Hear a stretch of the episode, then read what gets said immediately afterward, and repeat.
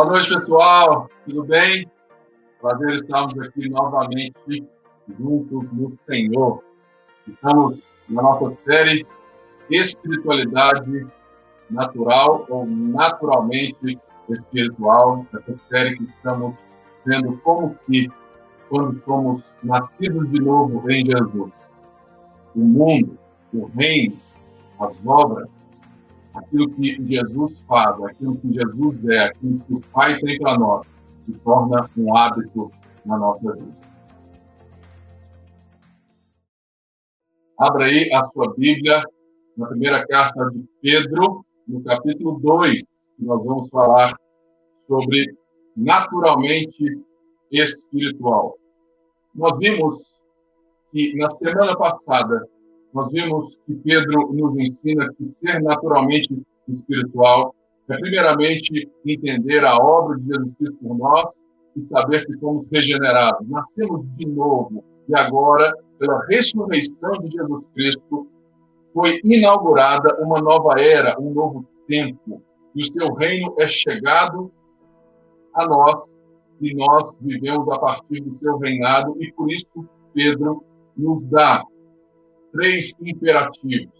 Que a nossa mente esteja alerta, cingida, que a gente seja sóbrio e que a gente, então, esteja pronto para viver em santidade ao Senhor como algo que, sim, faz parte da nossa história e não e não é é como algo que seja assim muito rígido, mecânico, mas totalmente orgânico e prazeroso. E hoje nós vamos ver um pouco daquilo que ele vai nos ensinar sobre o metabolismo desse cristão e também a identidade missional desse cristão que é naturalmente espiritual. Irmãos, essa série eu fui assim muito, sabe? É Deus me trouxe ela justamente por ver que muitas vezes nós vivemos uma vida com Deus muito mecânica, muito moralista e pouco prazerosa. Parece que você tem que fazer muito esforço para, quem sabe, Deus te dê alguma coisa, mas no final das contas parece que aquilo que você ama, que eu amo e que a gente quer mesmo é que Deus nos dê uma vida segundo os nossos prazeres, segundo aquilo que o mundo diz que é bom e a gente fica lutando com a santidade. A santidade é uma jornada que nós estamos olhando para Jesus e não apenas olhando, mas imitando Jesus. E por isso nós vamos nos tornando conforme Ele é. E isso vai nos dando o prazer que Jesus tem de ser, de viver para o Pai. Essa semana eu vi algo que me chamou muita atenção que é justamente essa espiritualidade doentia, egocêntrica, na qual nós estamos desconstruindo para construir algo saudável, generoso, prazeroso e que seja, sim, partir de qualquer coisa que seja, qualquer circunstância que venha até nós, que até mesmo o sofrimento seja visto na perspectiva correta.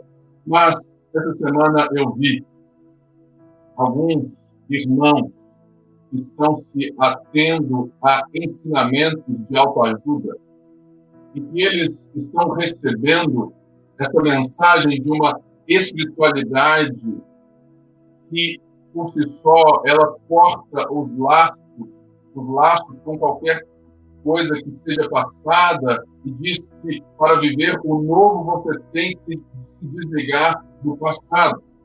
E vejo irmãos que estão se desviando de um trato, de uma ideia, das, sabe, de coisas que Deus deu para eles, de coisas que eles firmaram diante de Deus, como se a sua vida relacional, a sua vida com Deus fosse totalmente algo que você vive sozinho e que você pode se desfazer de coisas para viver o novo, para alcançar esse sucesso que tantos dizem que é possível a partir da autoajuda. Ser naturalmente espiritual, diferentemente, é ser menos super-herói, ser mais humano, mais humilde, é deixar com que Cristo cresça, é deixar com que Deus nos tenha e não que eu possa ficar dando ordens em Deus. Por isso, eu fico totalmente tocado quando eu vejo a realidade de Cristo Jesus em nós. E nós estamos justamente vendo muitas pessoas vivendo de migalhas da alta ajuda, enquanto o pão de Cristo, o pão da vida, a ceia do Senhor, a palavra do Senhor, o leite espiritual é nos dado, mas nos falta fome daquilo que é sólido, um churrasco bem feito, porque tem muita gente que quer ser espiritual se alimentando de fast food. E nós estamos aqui para buscar o leite espiritual, buscar algo que mate a nossa fome, e esta é a palavra de Deus. Então, eu te convido a lermos juntos, a partir aqui do capítulo 2, verso 1, que diz assim: Portanto, livrem-se de toda maldade e de todo engano, hipocrisia, inveja, toda espécie de maledicência. Como crianças recém-nascidas, desejem de coração o leite espiritual puro, para que por meio dele cresçam para a salvação, agora que provaram que o Senhor é bom à medida que se aproximam dele, a pedra viva, rejeitada pelos homens, mas escolhida por Deus e preciosa para ele, vocês também estão sendo utilizados como pedras vivas na edificação de uma casa espiritual para serem sacerdócio santo, oferecendo sacrifícios espirituais aceitáveis a Deus por meio de Jesus Cristo. Pois assim é dito na Escritura: Eis que ponho em Sião uma pedra angular, escolhida e preciosa, e aquele que nela confia jamais será envergonhado. Verso 7. Portanto, para vocês, os que creem, esta pedra é preciosa. Mas para os que não creem, a pedra que os construtores rejeitaram tornou-se a pedra angular, e pedra de tropeço e rocha que faz cair. Os que não creem tropeçam porque desobedecem a mensagem para o que também foram destinados. Vocês, porém, são geração eleita, sacerdócio real, nação santa, povo exclusivo de Deus, para anunciar as grandezas daquele que os chamou das trevas para a sua maravilhosa luz. Antes vocês nem sequer eram povo, mas agora são povo de Deus. Não haviam recebido misericórdia, mas agora receberam. Senhor, essa é a Sua palavra. E pedimos, Pai, que o Senhor nos dê, Senhor, ouvidos para ouvir a Tua voz, a partir daquilo que o Senhor fala conosco nessa noite, como família de fé. Em nome de Jesus, oramos.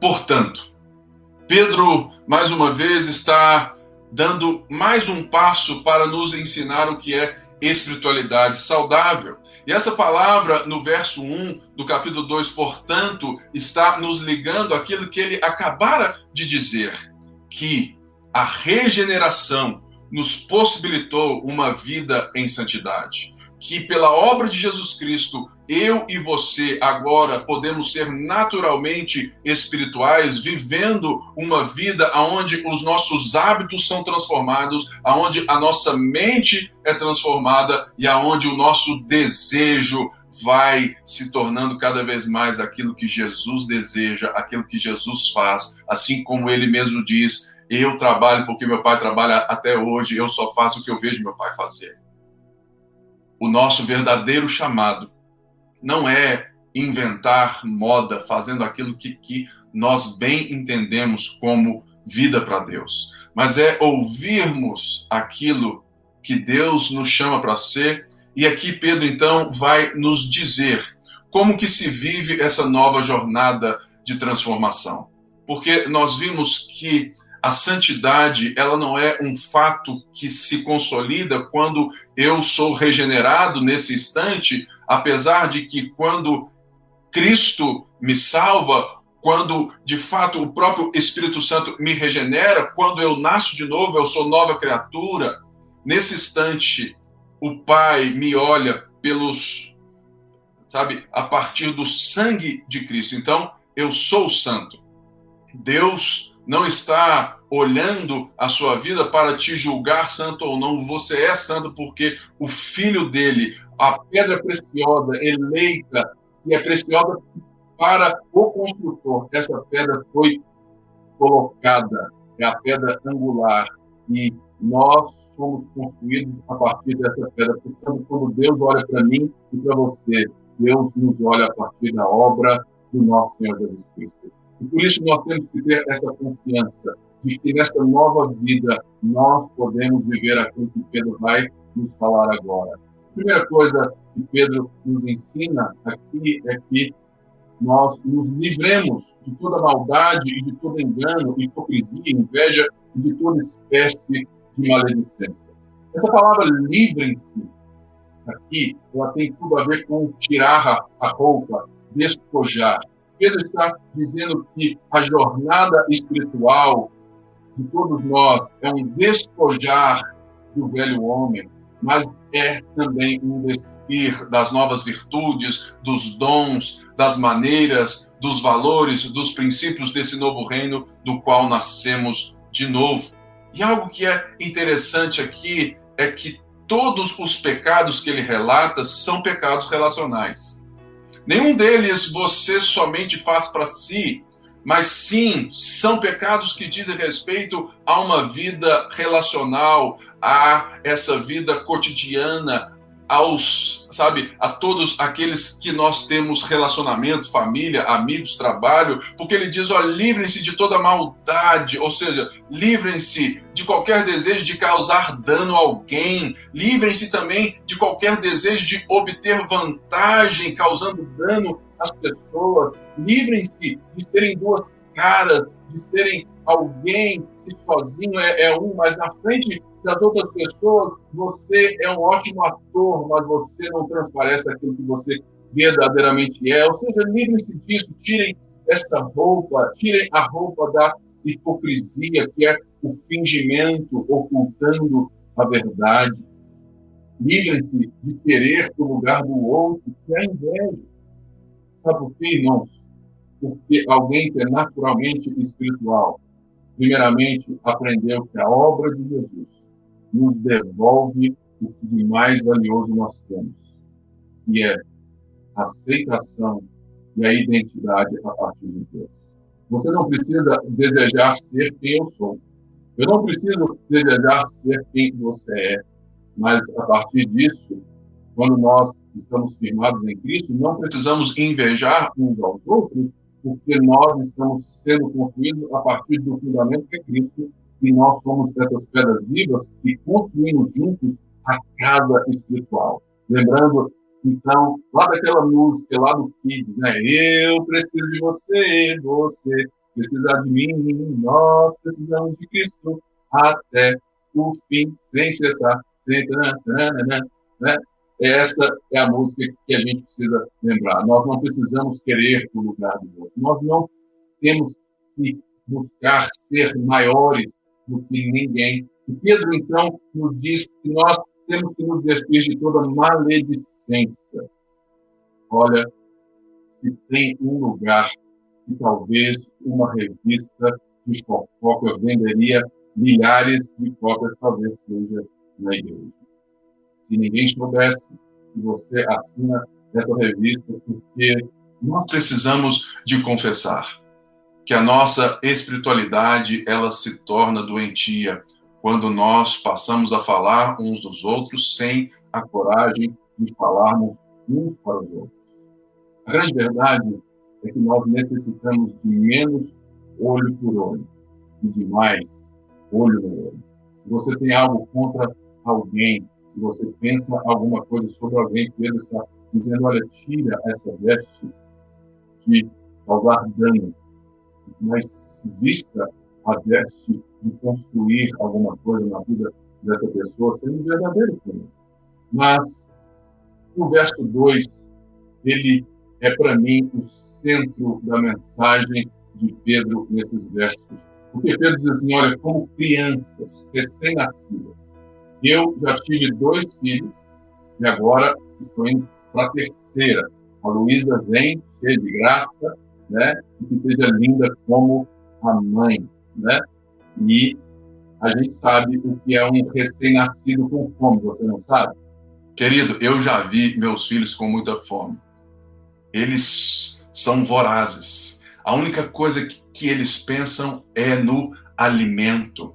Eles buscam, é com a boca, né? Eles fazem de tudo, eles choram, esperneiam. Uma criança recém-nascida não sabe o que é equilibrar o desejo de fome com esperar. Ela só sente, ela só reage, ela precisa se satisfazer. E é isso que Pedro quer nos ensinar sobre espiritualidade natural, habitual, e que nós devemos recuperar. Ele fala assim: olha, como crianças famintas, desejem de coração o leite espiritual puro. Essa palavra desejem, ela tem esse sentido de desejo intenso. E essa palavra, para mim, norteia todos os outros versos que nós vamos ler. A nossa maior questão de não sermos talvez naturalmente espirituais, de ser algo que ainda é um pouco fraquejante, que a gente ainda não consegue viver essa vida de busca por Deus, é porque nós não temos fome. A pergunta que a música antiga nos faz: você tem fome de quê? Você tem sede de quê? A verdade é que quem quer não apenas a comida, diversão e arte, quem quer sexo, quem quer dinheiro status, essa pessoa ainda não sabe o que é verdadeiramente ter fome daquilo que pode nos saciar eternamente e que pode redirecionar todos todas as nossas outras fomes dessas coisas. Por isso que Pedro fala assim: olha, nós temos que ter esse desejo como de um recém-nascido, de coração, de coração o quê? Com sinceridade, com transparência e desejar o leite espiritual, que aqui ele usa essa palavra que nos leva ao leite da palavra, ao lógicos que nos diz que, primeiramente, é uma busca racional é uma busca intencional, é uma busca disciplinada. Se você quer ser naturalmente espiritual, meu querido, deixa eu te dizer uma coisa. Você não vai ser assim no estalar de dedos. Você não vai se tornar um homem maduro na fé, uma moça madura em Cristo, da noite para o dia. Você tem que começar no primeiro passo. E o primeiro passo não é fazer alguma coisa, mas é desejar. Eu gosto tanto da frase de John Piper que diz que Deus é mais glorificado quando nós temos prazer nele. Por isso, quando eu tenho fome por Deus, eu tenho certeza que eu vou encontrar, e quando eu me movo de uma forma racional, intencional, eu sei que por mais que pareça um leite, não seja aquela picanha. Existe a saciedade da palavra de Deus. Porque somente aqueles que nasceram de novo conseguem entender a saciedade, o prazer, a satisfação, a plenitude que nós temos quando nós nos alimentamos. O problema é que tem muita gente que, infelizmente, está me vendo agora, que só se alimenta na minha palavra. Isso é um problema enorme. Por mais que a minha pregação possa te levar a refletir durante toda a semana, eu espero que assim seja. Se você não se alimentar todo dia, se você não buscar a Deus todo dia de uma forma intencional, eu tenho a tristeza de te dizer que você será levado pelos prazeres da sua carne e você não vai fazer daquilo que Cristo conquistou para você algo que é a sua vida, a sua fome, o seu deleite. E ele fala que esse leite é puro.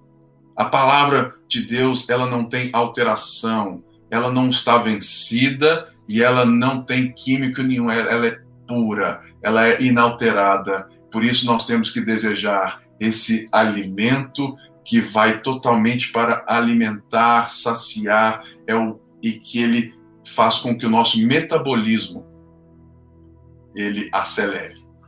Eu sei disso muito bem porque eu faço dieta por toda a minha vida. Eu tenho um metabolismo lento. E durante as dietas eu percebo aquilo que vai acelerar o meu metabolismo. Ou seja, quanto mais, o quanto melhor eu escolher o que eu como, mais saudável eu me torno e mais forte eu vou ficando. E essa talvez seja a grande chave do nosso entendimento. Espiritualidade não tem a ver com essa lista de regras daquilo que eu não faço e de obrigações daquilo que eu tenho. Mas essa jornada de fome, de encontro, de busca, porque Pedro vai nos dizer que aqueles que foram regenerados para que por meio dele cresçam para a salvação.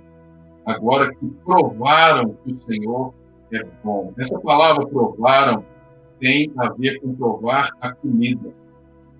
Ou seja, não tem a ver com a prova de Jesus. Se você gostar, você fica, não. O que Pedro está dizendo, olha, vocês já provaram que o Senhor é bom, porque agora, pela obra de, sabe, de Jesus Cristo, vocês têm paz com Deus, vocês foram regenerados, vocês tiveram os pecados perdoados, por isso vocês provaram que o Senhor é bom, ele perdoou vocês, então continuem essa jornada.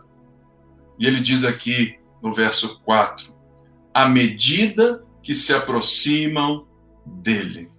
Ser naturalmente espiritual não é uma busca de um dia, mas é uma busca contínua. É à medida que vamos nos aproximando todos os dias, todas as horas, quando toda a nossa vida está disposta para Ele, diz assim: a pedra viva rejeitada pelos homens, mas escolhida por Deus e preciosa para Ele. Vocês também estão sendo utilizados como pedras vivas na edificação de uma casa espiritual para serem sacerdotes santos, oferecendo sacrifícios espirituais aceitáveis a Deus por meio de Jesus Cristo, porque está dito na Escritura que eis que põe em Sião uma pedra angular. Jesus é essa pedra viva, preciosa para o construtor o construtor é o Pai. E o que é, então, essa pedra viva aqui que diz pedra angular? A primeira coisa que nós temos que entender é que na arquitetura antiga, a pedra angular era a coisa mais cara, mais preciosa e aonde o construtor tinha que ter maior atenção. Por quê? Da maneira como a pedra angular era posta, da maneira que ela era cortada, assim seria toda a casa, toda a construção partia da madeira, sabe, assim, sabe, bem da forma, do molde dessa pedra angular. Ou seja, a casa, a construção, a qualidade da construção, a fortaleza, os fundamentos, eles todos seguiriam o que nós chamamos aqui né, de pedra angular, ou seja, ela deveria ser perfeita.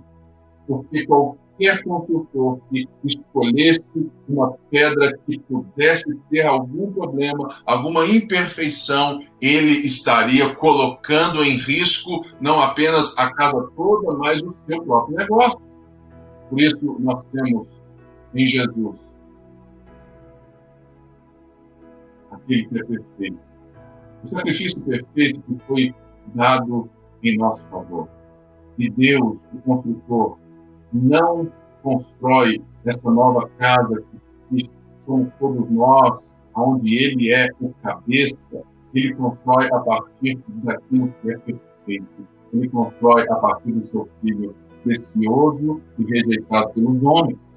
E essa pedra também, ela precisa ser forte ela precisa aguentar pressão, ela precisa aguentar peso, ela não pode ceder, ela não pode ter nada aonde qualquer coisa que saia a partir dessa pedra, qualquer construção que seja, tenha qualquer problema. Uma das coisas mais lindas que eu vejo aqui é que o texto nos diz que é a partir dessa pedra que nós somos construídos como casa espiritual. A pedra angular é a pedra mais cara da construção. É aonde nós vemos que o pai gastou mais tempo. Você já parou para pensar a magnitude, o sacrifício que o próprio Deus fez por nós entregando seu filho? É justamente porque Jesus é a imagem do Deus invisível, é, ele é a expressão exata do ser de Deus, ele é o Cordeiro de Deus que tira o pecado do mundo. Ele é a pedra angular aonde as nossas vidas podem ser construídas e a nossa espiritualidade pode ser firmada. E é por isso que você não tem que se preocupar com o que você está construindo, mas quem te constrói porque a espiritualidade da nossa vida não é aquilo que eu consigo encontrar, mas é como eu me deixo levar com quando fui encontrado. Por isso, deixe Deus construir em você, primeiramente, essa fome, esse desejo intenso de se saciar, de ser totalmente forjado à imagem de Cristo, que é a pedra viva, que foi rejeitada pelos homens, mas que para nós e para Deus ela foi escolhida e preciosa. Portanto, nós precisamos entender três coisas que o texto nos ensina que Jesus deve ser para nós, nessa ideia de que ele é o nosso fundamento. Ou seja, a primeira coisa, que ele é a fundação da nossa vida. Nossa vida, então, segue essa pedra fundamental elas têm as características da pedra, porque assim como a pedra cortada, a forma que ela é colocada e cortada, assim segue todo o edifício. Logo, nós estamos sendo construídos a partir da pedra, em semelhança da pedra. Ou seja, Jesus Cristo é aquele que o próprio Espírito Santo está forjando em mim e em você a imagem do Filho de Deus. Porque o próprio Paulo diz: que nós fomos resgatados do império das trevas para o reino do Filho do seu amor. Então, a primeira coisa que nós temos que entender é que Jesus é a fundação da nossa vida. Mas uma das coisas que eu me preocupo muito e vejo muitas pessoas que dizem que creem em Jesus, que fazem isso, que vão à igreja, é que essa passagem ela brota uma pergunta qual é o nosso fundamento funcional.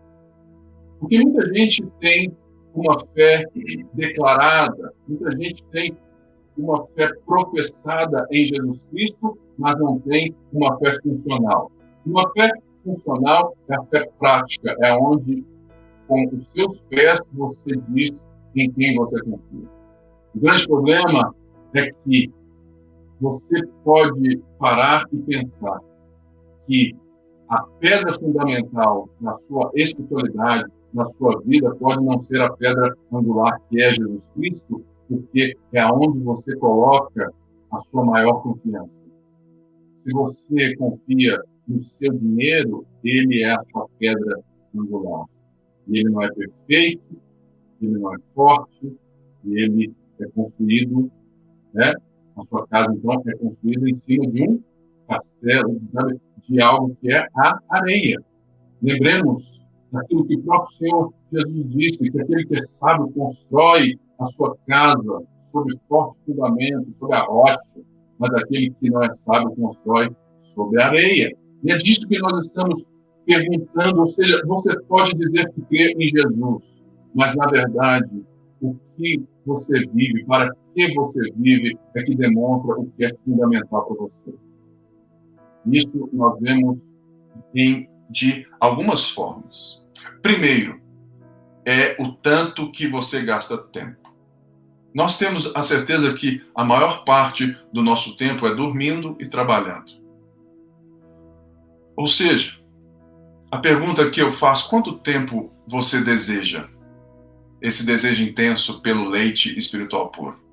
Porque essa pergunta responde esse fundamento. Quantas vezes você, nessa pandemia, se lembrou de ler a Bíblia? E quantas vezes você leu a Bíblia por ler, como um dever religioso. Ou seja, o que nós estamos aqui aprendendo é algo que você tem que deixar o Espírito Santo sondar seu coração e ser sincero com você mesmo. Por quê? Porque aquilo que é mais importante para nós é aquilo que sustenta a nossa casa. O segundo ponto é que Jesus é o cabeça da nossa vida. Existe uma forma de dizer na doutrina que Jesus é a cabeça federativa. Ou seja, assim como em Adão todos pecamos, ou seja, todos nós estamos sabe, no lombo de Adão, porque todos nós descendemos dele. Agora, em Jesus, o segundo Adão, o segundo homem livre que existiu, que tinha como pecar ou não pecar, esse homem viveu a vida perfeita segundo a lei de Deus, cumpriu toda a lei e se entregou em sacrifício por nós. Por isso, Jesus, em Jesus, nós temos a segurança. Ele é o cabeça do corpo, ele é a pedra dessa casa, ele é o fundamento. Por isso, nós temos que entender que Jesus não tem que ser apenas o fundamento, ele tem que ser o cabeça. A nossa espiritualidade não é da minha mente para explicar, mas é quando eu abro, os, abro de fato os meus ouvidos para ouvir a palavra de Deus, para ouvir a, aquilo que Cristo tem a falar, e a partir dos seus ensinamentos, a partir da sua vontade, é que nós vamos perceber. Porque se a pedra é verdadeira, toda a casa é verdadeira.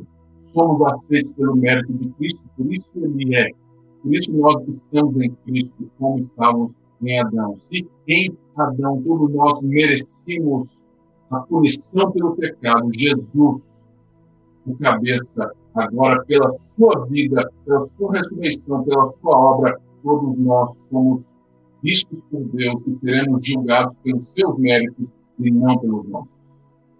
Por isso, Jesus tem que ser para nós o fundamento da nossa vida e o cabeça da nossa história. E terceiro, Jesus tem que ser o amor da nossa vida.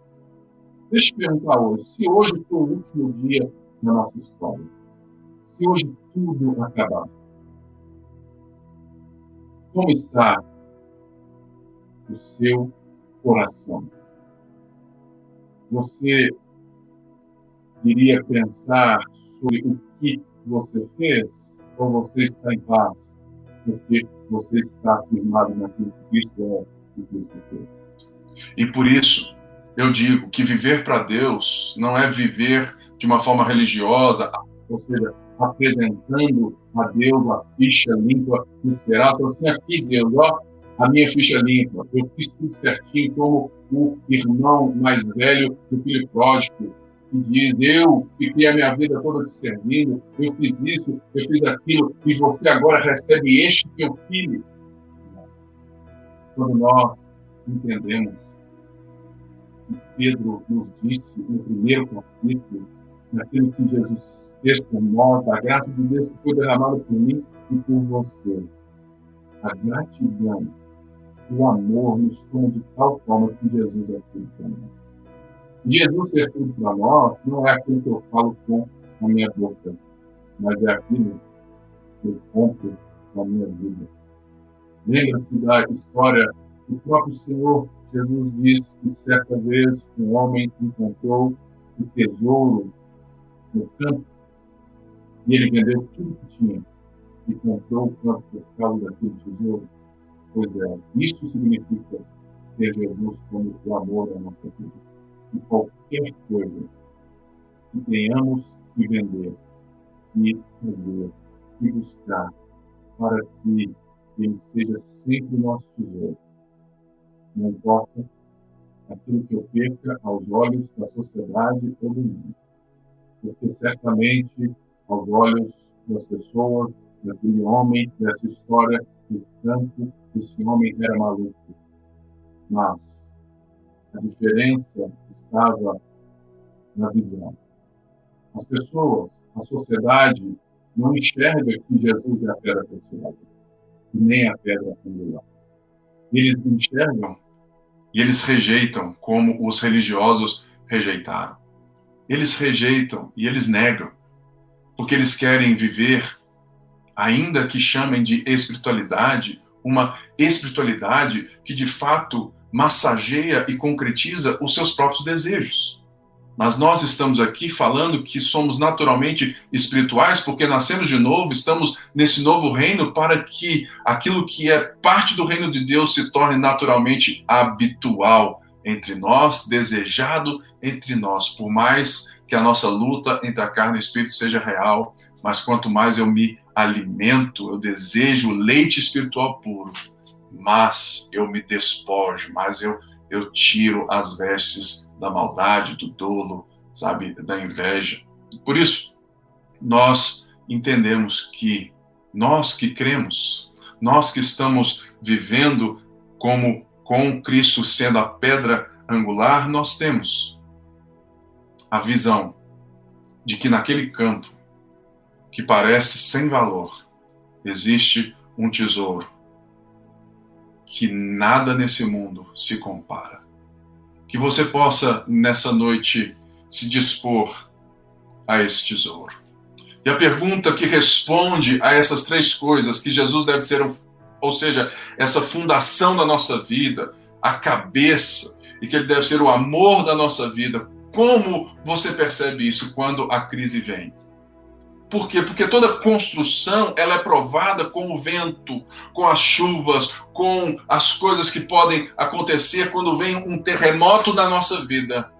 Se você está constituído, se a nossa fé é constituída, se nós somos casa espiritual, pedras vivas que estamos sendo construídos juntos, firmados na pedra angular, preciosa para Deus, Pode vir terremoto, pode vir crise, pode vir chuva, pode vir Covid, pode vir morte, pode vir tudo, porque nem a morte, nem a vida, nem anjos, nem nada pode nos separar do amor de Deus. Aleluia. E é isso que Pedro quer nos chamar. E o verso 9 e 10 termina essa parte de uma forma maravilhosa. Ele disse que aqueles que, que não creem, esses que desobedecem a mensagem, a pedra é pedra de tropeço. E Daniel 7 nos lembra o que significa pedra nas Escrituras e que, que Cristo é essa pedra, a pedra que vem, a pedra divina que vem dos céus e despedaça, mas constrói também aqueles que creem. E ele diz assim, verso 9: Vocês, porém, os que creem, e aqui nós vamos falar sobre identidade espiritual, identidade missional. Vocês, porém, ou seja, vocês que creem, os que creem, vocês são geração eleita. O termo aqui é raça. Vocês são raça eleita. O que nos faz um novo povo, uma nova raça, uma nova sociedade. Isso é muito importante nesse tempo de hoje, onde nós estamos vendo que o pensamento moderno, que o mundo que diz que está evoluindo, que acha que o ser humano evoluiu, ele evoluiu tecnologicamente, mas ele nunca evoluiu moralmente, sabe, de forma ética, porque ele continua sendo mal, ele continua vendo um outro a partir de si mesmo, ele continua sendo superior. E porque nós somos salvos pela graça, não existe mérito algum, nós somos, ou seja, Pedro está dizendo que nós somos raça eleita, não por algo que eu fiz ou que você fez, mas pelo sangue de Jesus. É por isso que nós devemos lembrar que Apocalipse diz que ele está constituindo para si um povo de toda língua, tribo, raça e nação. E para um cristão não pode haver qualquer pensamento que seja racista, porque nós não vivemos a partir de raças nesse sentido, mas nós somos essa raça eleita que fomos colocados, que fomos colocados que sabe agraciados e que todos nós enxergamos a vida a partir de uma nova perspectiva, aonde os nossos irmãos não são vistos mais por cor, por status, mas eles são vistos por causa do sangue. Será que você pode entender que nós ainda temos muito a caminhar nessa questão do racismo e que a nossa identidade espiritual, ela não nos permite enxergar alguém de uma forma inferior ou superior nesse quesito? Porque ela é escolhida escolhida por Deus, porque Deus já havia dito, Pedro já disse que Cristo ele morreu antes da fundação do mundo, é, ou seja, que nós fomos eleitos. Então, não existe nada que eu possa me colocar para é, ser superior a alguém, mas nós somos essa nova sociedade, segundo Paulo nos diz em Efésios. E aqui diz que nós somos nação santa, povo de propriedade exclusiva de Deus, antes de sacerdócio real. Esses termos, eles nos trazem à memória o texto de Êxodo 19, de 4 a 5, que eu quero ler para você, para explicar esses termos. Êxodo 19, que é um capítulo antes dos Dez Mandamentos, para dar esse ar, né, esse intento de, sabe, de, de fato, relação nesses Dez Mandamentos, que diz assim: Vocês viram o que fiz no Egito. Como os transportei sobre asas de águias e os trouxe para junto de mim. Agora, se me obedecerem fielmente, guardarem a minha aliança, vocês serão o meu tesouro pessoal dentre todas as nações. Embora toda a terra seja minha, vocês serão para mim um reino de sacerdotes e uma nação santa. Essas são as palavras que você dirá aos israelitas. O que, que é então uma nação santa? Uma nação santa aqui tem esse sentido de etnia. Ou seja, toda etnia tem uma cultura. Ou seja, e é a partir dessa cultura, dessa identidade dessa nação, que as pessoas dessa nação enxergam a vida. O que Pedro está dizendo que faz parte da nossa identidade não é como talvez você torce para o Galo e eu torço para o América, então nós estamos inseridos em subculturas eu jogo tênis, então eu tenho linguagens, percepções a partir do jogo de tênis. Isso é uma subcultura dentro de uma cultura social da pós-modernidade. E não é isso que uma nação santa significa. Uma nação santa quer dizer que existe um povo que foi separado por Deus e que esse povo ele é inteiro, ele é íntegro ele é íntegro nesse sentido de que santidade é quando eu entendo que toda a minha vida é vivida, é afetada pela perspectiva da minha cultura, da forma que eu enxergo a vida. Logo, então, se eu enxergo a vida a partir de Deus, eu sou essa etnia santa, do qual essa cultura, essa visão de, de mundo faz com que tudo seja feito. O texto de Êxodo, ele está dizendo que Israel tinha um papel entre as nações. E por isso que ele diz que também nós somos povo exclusivo de Deus, que aqui quer dizer tesouro pessoal. Israel foi chamada por Deus, sabe, como nação santa, como tesouro pessoal e como sacerdócio santo, como reino de sacerdotes com um propósito. E o propósito disso que Pedro está dizendo é anunciar as grandezas daquele que os chamou das trevas para a luz, no sentido de que o que Pedro está dizendo que nós somos geração eleita, sacerdócio real, nação santa, tesouro pessoal, é como nós vemos em Êxodo. Em Êxodo, o povo de Israel recebeu uma nação territorial, para que pela maneira como eles, sabe, que eles vivessem como a forma que essa nação, a cultura dessa nação, a partir da palavra de Deus, do caráter de Deus, do governo de Deus, a forma como os, o povo de Israel, a nação de Israel viveria, as nações seriam atraídas para Deus. Por isso, nós vemos que Deus descreve a Moisés o tanto de coisa, porque Israel era o tesouro pessoal. E agora Pedro escreve a um povo que não é majoritariamente judeu, é um povo de toda tribo, língua, raça e nação, gentios como nós.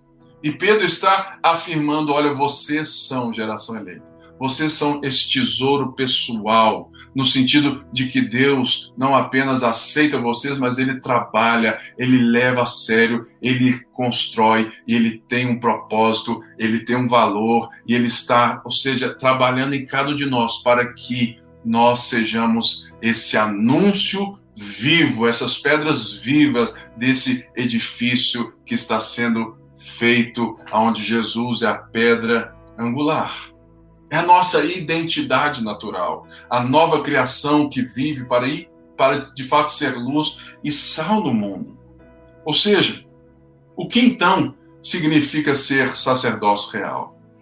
O que é um sacerdote?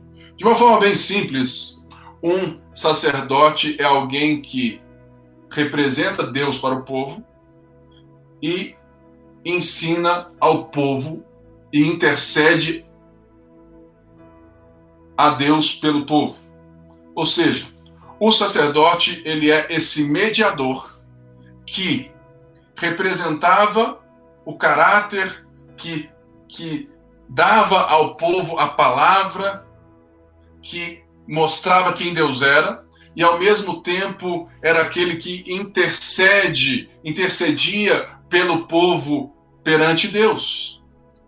E o texto de Êxodo, como esse texto diz que somos um reino de sacerdotes. Olha só, quer dizer então, primeiro, que todos nós somos sacerdotes. Todos nós, então, temos aquilo que a reforma protestante resgatou, que é o sacerdócio universal de todos os crentes. E isso é uma coisa que a nossa espiritualidade precisa reconstruir.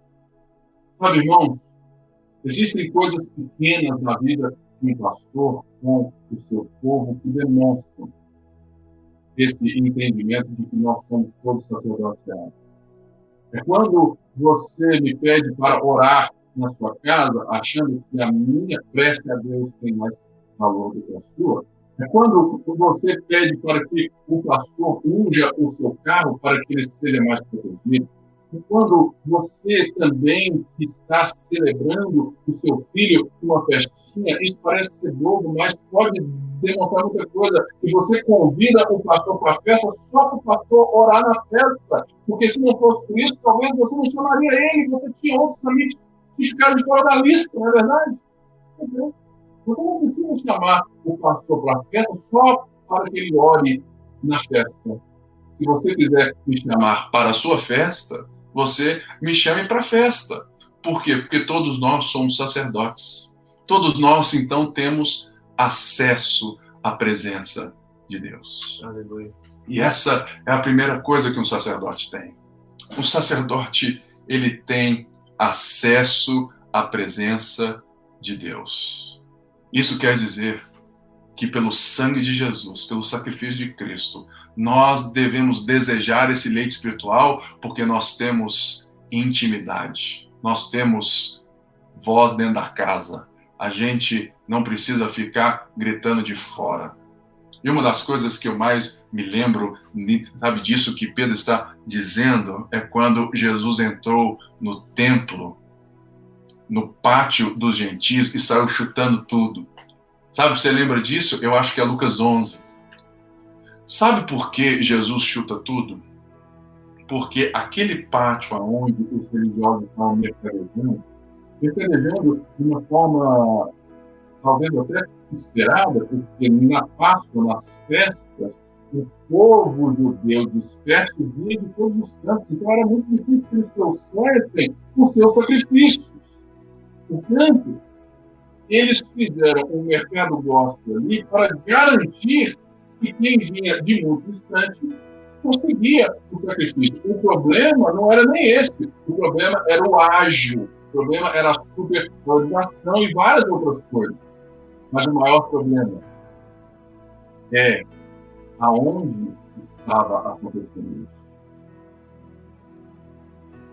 Os religiosos estavam negando aos gentios que não tinham acesso ao pátio dos homens, ao pátio dos judeus no templo em Jerusalém, estavam, estavam negando, estavam, ou seja, sendo, sabe, de fato xenófobos, estavam restringindo porque viam os, esses gentios como nojentos, impuros, quando o próprio livro de Êxodo que nós lemos e a própria passagem de Pedro nos ensina que nós fomos eleitos, escolhidos, nós fomos santificados para sermos sacerdotes, que é apresentar as nações a Deus. E a forma como vivemos, atrair as pessoas. Então, eles vão e eles restringem os gentios o único lugar num templo feito por mãos humanas que Deus disse que eles poderiam chegar. Por isso, Jesus está chutando aqui e assim: a minha casa será chamada casa de oração para todas as nações. Naquele momento, a gente já via que Jesus não estava ali afirmando uma única raça. Ele estava ali dizendo que Deus nos elege para um propósito, que é mostrar às nações, às pessoas, às pessoas próximas e a quem possa nos ouvir, pela nossa vida, que nós somos esses sacerdotes real, de fato reais que temos acesso a Deus e por isso nós somos genuinamente adoradores de Deus. Uma das coisas que eu vejo que nós temos que recuperar como igreja, muitas vezes é esse ardor pela oração e pelo louvor. Eu vejo que a gente muitas vezes a gente divide aqueles que são, né, é, mestres da palavra, que eles sabem, não, não, irmãos.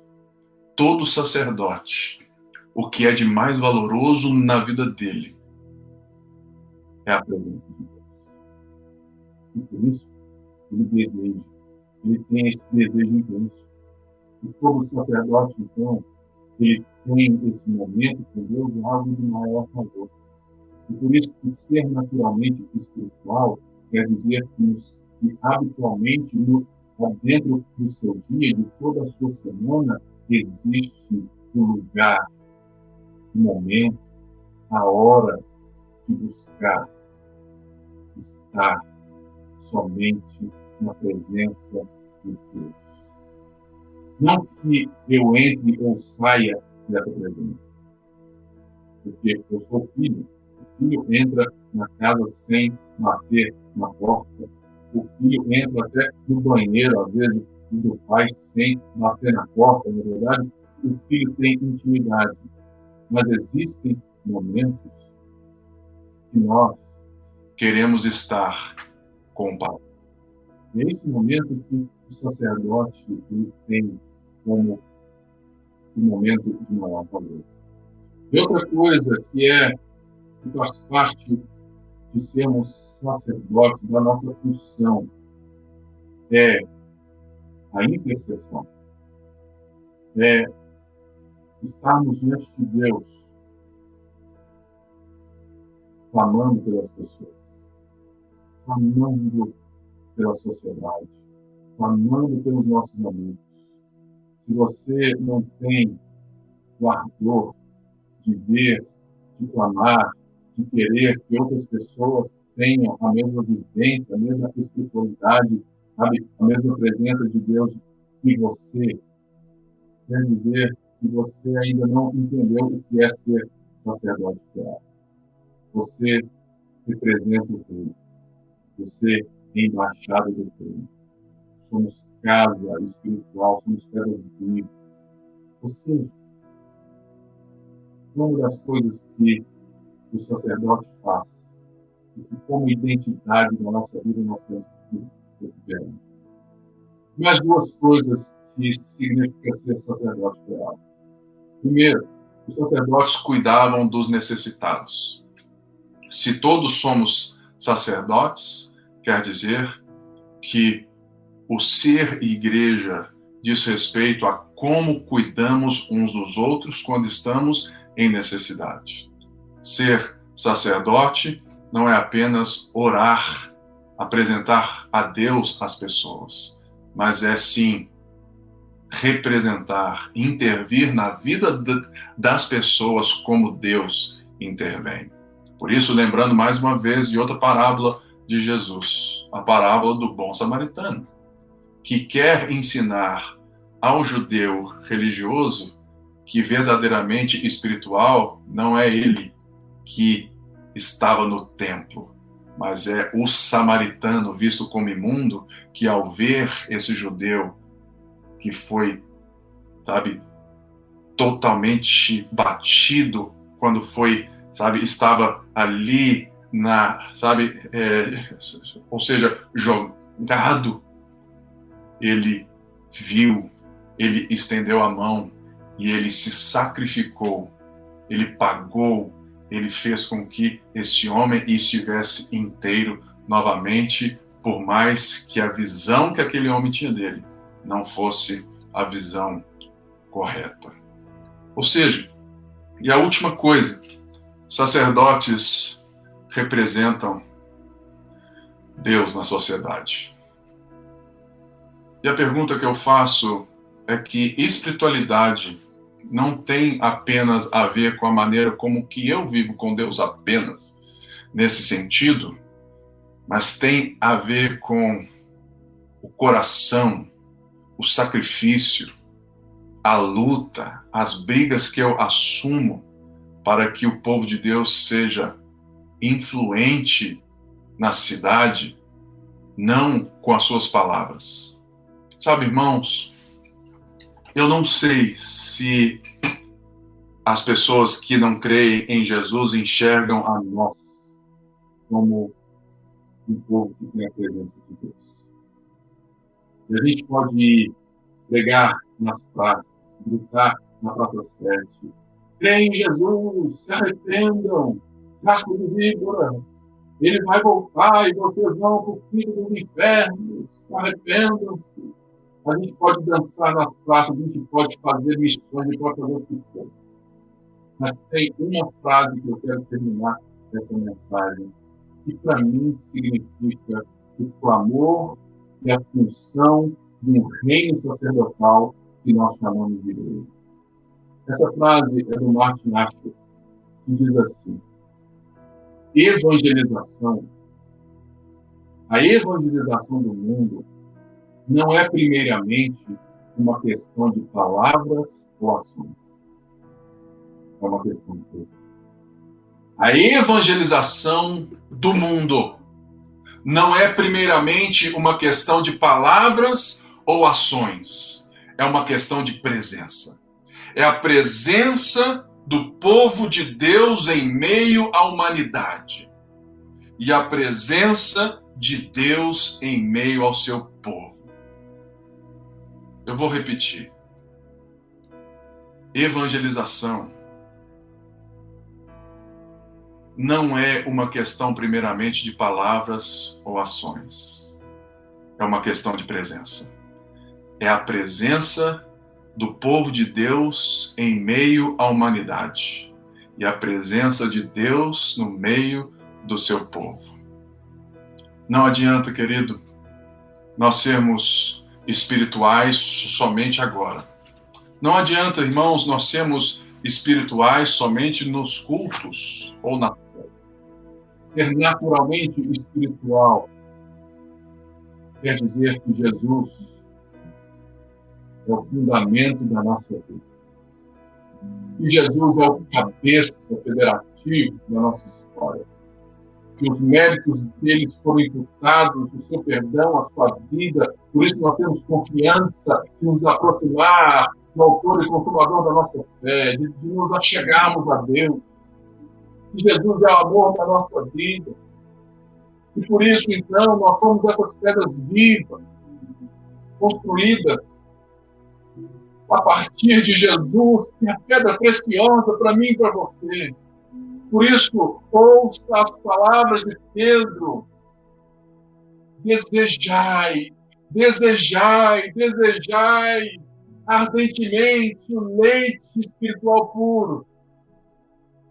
Porque à medida com que a gente se aproxima de Jesus, à medida com que a presença de Deus vai nos tomando como povo de Deus, e a nossa vida se torna naturalmente parte dessa presença.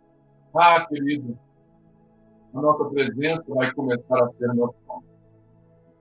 Se você não tem noção do que é isso, leia novamente o livro de Atos. Leia a história da igreja. Tantas coisas delas aconteceram. Tantos irmãos, tantas igrejas, tantos irmãos que juntos abençoaram a cidade.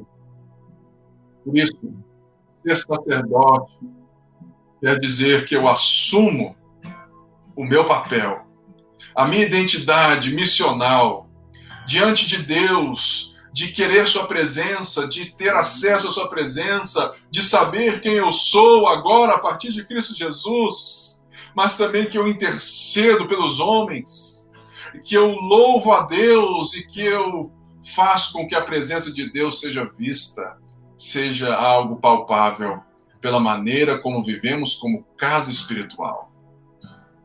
Irmãos, nós precisamos buscar ardentemente essa realidade. Como filho, como sacerdote, como alguém que tem acesso aos santos santos, o seu véu foi rasgado. Obrigado, Jesus, pela tua vida. Obrigado que o Senhor naquela cruz morreu a morte que era minha. O castigo que nos traz a paz, o Senhor carregou. E pelas tuas pesaduras somos sarados. Toma, Senhor, a nossa vida, toma as nossas famílias. Intercedemos, Pai, uns pelos outros nessa hora Deus, que o Senhor construa em nós essa espiritualidade natural, habitual, que Deus que haja disciplina, fome no nosso meio, que possamos entender que a vida com o Senhor não é um passo de mágica, mas é uma jornada de desconstrução, é uma jornada de despir e se revestir de Cristo. Ah, Deus, eu te, eu, eu te adoro nessa hora, pela oportunidade que tenho de anunciar as tuas grandezas, de anunciar a tua mensagem. E eu oro, Pai, que o nosso povo, que o teu povo, seja caracterizado não pelas palavras ou ações, primeiramente, mas pela presença. Que possamos buscar a presença de uma forma como o recém-nascido busca o leite da sua mãe. É assim que oramos e te exaltamos em nome de Jesus. Amém. Amém? Que essa palavra traga frutos na sua semana, na sua vida e que você seja naturalmente espiritual, porque você é regenerado, Cristo te salvou, Cristo te chamou. Deus abençoe, vá na graça, vá na paz, uma boa semana. Tchau, tchau.